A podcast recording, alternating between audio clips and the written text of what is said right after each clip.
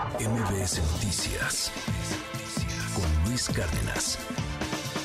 Hablemos de psicología positiva. El día de ayer se llevó a cabo el evento de Engine Inspira. Le aprecio mucho a Engine que, nos invitó a, poder estar ahí.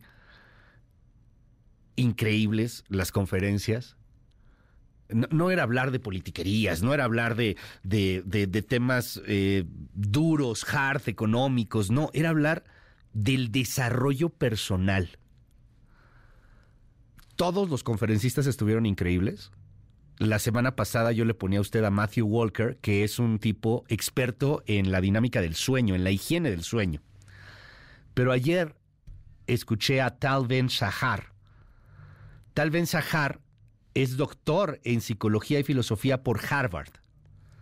Y tal, que además es un tipazo, es el primer tipo que científicamente empieza a hablar de la necesidad de la, de la felicidad medida y eh, impulsada científicamente.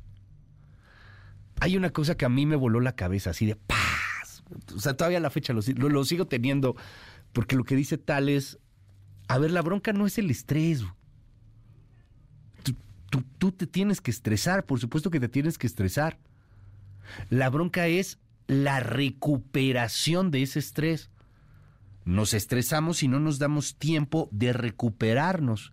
Y eso con el tiempo te va generando más estrés y en vez de que seas más fuerte te haces más débil y tienes un burnout y terminas tronado.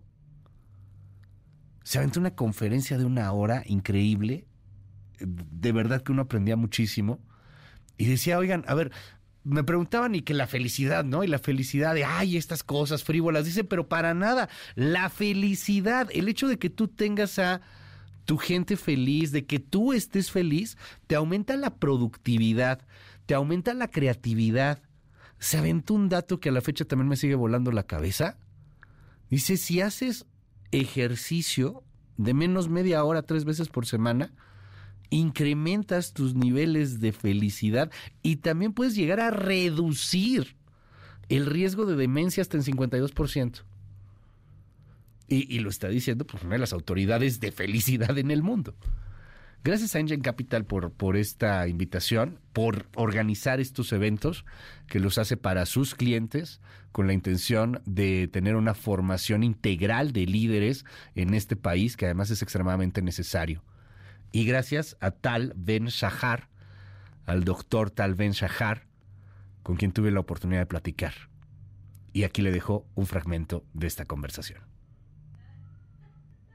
Hola, ¿qué tal? Bueno, pues el día de hoy tenemos el gran, gran honor de poder platicar con uno de los personajes más relevantes en la psicología positiva, con uno de los personajes más relevantes en cuanto a lo que se llama la felicidad.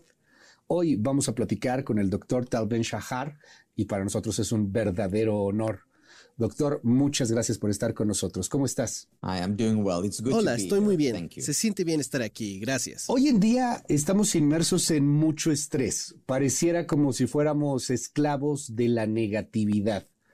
Y de pronto llega usted, doctor, y nos empieza a hablar sobre psicología positiva. ¿Qué es la psicología positiva? Cuéntenos un poco sobre ello. You know, when the field of positive psychology started, people thought Sabes, cuando el campo de la psicología positiva comenzó, la gente pensó que se dirigía a personas que estaban bien. Así que cuando las cosas van bien, pues podemos ser mejores y más felices. Pero lo que se ha encontrado con los años es que cuando nos enfocamos en lo positivo, ya sea agradeciendo, cultivando relaciones o enfocándonos en nuestras fortalezas, no solo nos volvemos más felices, sino que también nos volvemos más resilientes. En otras palabras, nos volvemos mejores para lidiar con problemas, dificultades y retos. En otras palabras, nos volvemos más resilientes. Así que enfocarnos en lo positivo no solo nos ayuda cuando las cosas van bien. De hecho, nos ayuda igual o aún más cuando enfrentamos desafíos, reveses o problemas. Hoy día, doctor, eh, se habla con mucha frivolidad del término felicidad. Hablamos de felicidad como si fuera una cuestión muy sencilla, hablamos de felicidad como, como si fuera un sueño imposible de alcanzar, pero para el mundo que tenemos el día de hoy, ¿Qué significa ser feliz? ¿Cómo es un hombre o una mujer feliz en este siglo XXI? You the talking about being happy is actually quite challenging. Sabes, hablar de ser feliz es realmente desafiante. Así que cuando la gente me pregunta a mí, tal, ¿tú eres feliz? No sé realmente cómo contestar esa pregunta. ¿Por qué? Porque la felicidad no es un constructo binario de cero y uno. La felicidad más bien existe en un estado continuo. Así que hoy puedo decir que soy más feliz de lo que era hace 30 años. Y espero que en 10 años, a partir de ahora, seré más feliz de lo que soy hoy. De la misma manera, la pregunta para cada persona y para la sociedad como un todo es, ¿cómo puedes ser más feliz? No, ¿cómo ser feliz? En otras palabras, aún en tiempos difíciles, en tiempos muy desafiantes como los que estamos viviendo hoy, la pregunta es, ¿cómo incrementamos los niveles de bienestar? Aunque sea un poco, porque hablar de ser feliz mientras hay una guerra o hablar de ser felices mientras hay una pandemia es difícil y no es necesario. De lo que tenemos que hablar es cómo nos volvemos más felices, cómo incrementamos los niveles niveles de bienestar, aunque sea un poco. El ser feliz debería de ser una de las razones o de los objetivos de distintos países. Hoy hay muchos países que tienen como objetivo la felicidad de sus habitantes. Hay investigaciones en torno a este tema. Ser feliz tendría que ser un objetivo de Estado. The objective of increasing levels of happiness is no less important than the objective of increasing uh, gross national product or gross domestic El objetivo de incrementar los niveles de felicidad no es menos importante que el objetivo de incrementar el Producto Nacional Bruto o incrementar el Producto Interno Bruto. Sabes, el objetivo último de la vida humana, más allá de sobrevivir, es ser más feliz. Y si los gobiernos, las escuelas y las organizaciones pueden contribuir para ayudar a las personas a ser más felices, entonces sí, esto es muy importante como meta, como rol e inclusive como una obligación. La pregunta, claro, es, ¿cómo haces eso? Y la respuesta yace en nuestro sistema educativo, ya sea en que publicitamos y promovemos. Publicitamos la siguiente compra o anunciamos la importancia del ejercicio físico. Promovemos la importancia del éxito o hablamos de la importancia de las relaciones. Estas son las preguntas importantes que nuestra sociedad tiene que hacerse. ¿Se puede ser feliz aún cuando hay situaciones de tristeza, cuando hay situaciones inclusive de fracaso? Se puede ser feliz cuando a veces se está triste? The question, of course, is how do we define happiness? If we define happiness as simply an emotion, then yes, when we're sad, La pregunta, claro, es ¿cómo definimos la felicidad? Si definimos felicidad tan simple como una emoción, entonces sí, cuando estamos tristes, por lo tanto, no estamos felices.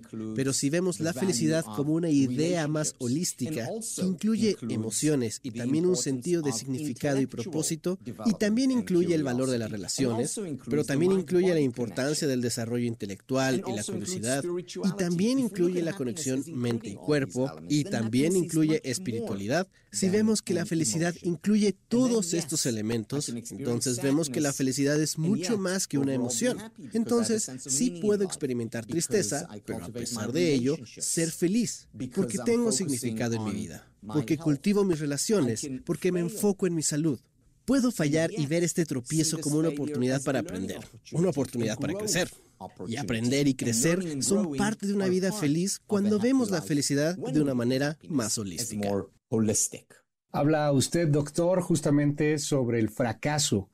En eh, su libro habla usted sobre el asunto de la relación que tiene el perfeccionista y el optimista con el fracaso.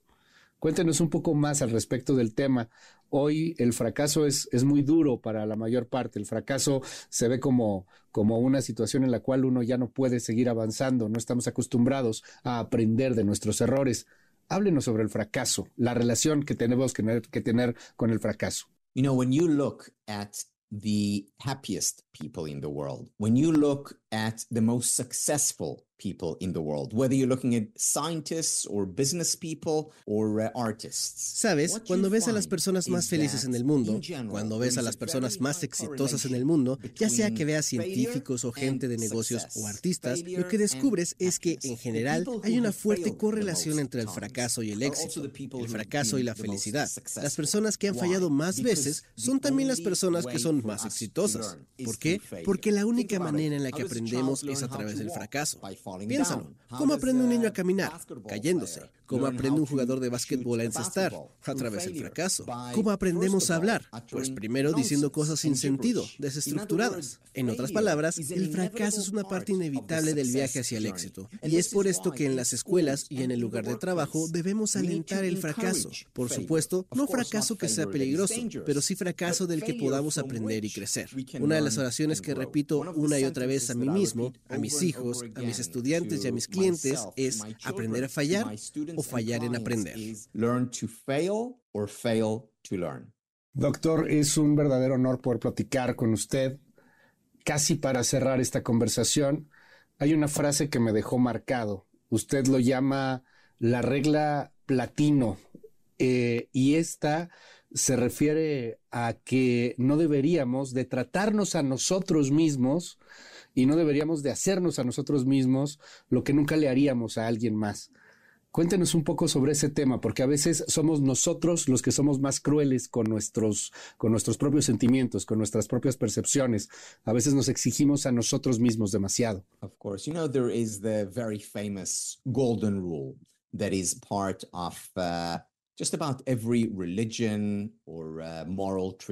por supuesto, sabes, hay una regla de oro muy famosa que es parte de casi toda religión o tradición moral, que va, ama a tu vecino como te amas a ti mismo, o no hagas a los demás lo que no te harías a ti mismo. Mi propuesta es extender esta regla, de la regla de oro a la regla de platino, que es no hacerte a ti mismo lo que no harías a los demás. Porque muy seguido la forma en que nos tratamos a nosotros mismos no es la misma forma en la que trataríamos a un buen amigo. Entonces, por ejemplo, si un amigo mío comete un error, si un amigo mío falla, ¿qué le diría? ¿Le diría, eres un fracaso, no eres bueno, ya no me caes bien? Por supuesto que no. Lo abrazaría, le daría palabras de aliento, le diría que puede aprender y crecer y que aún lo amamos, aunque falle.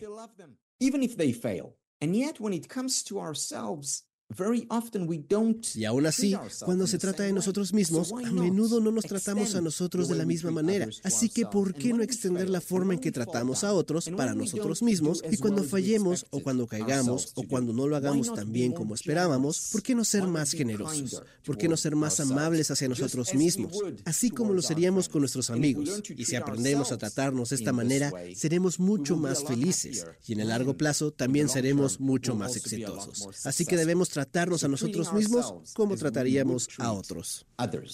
Doctor, muchas gracias por estar con nosotros, compartir estos minutos y dejarnos aprender de usted. Muchas gracias. MBS Noticias con Luis Cárdenas.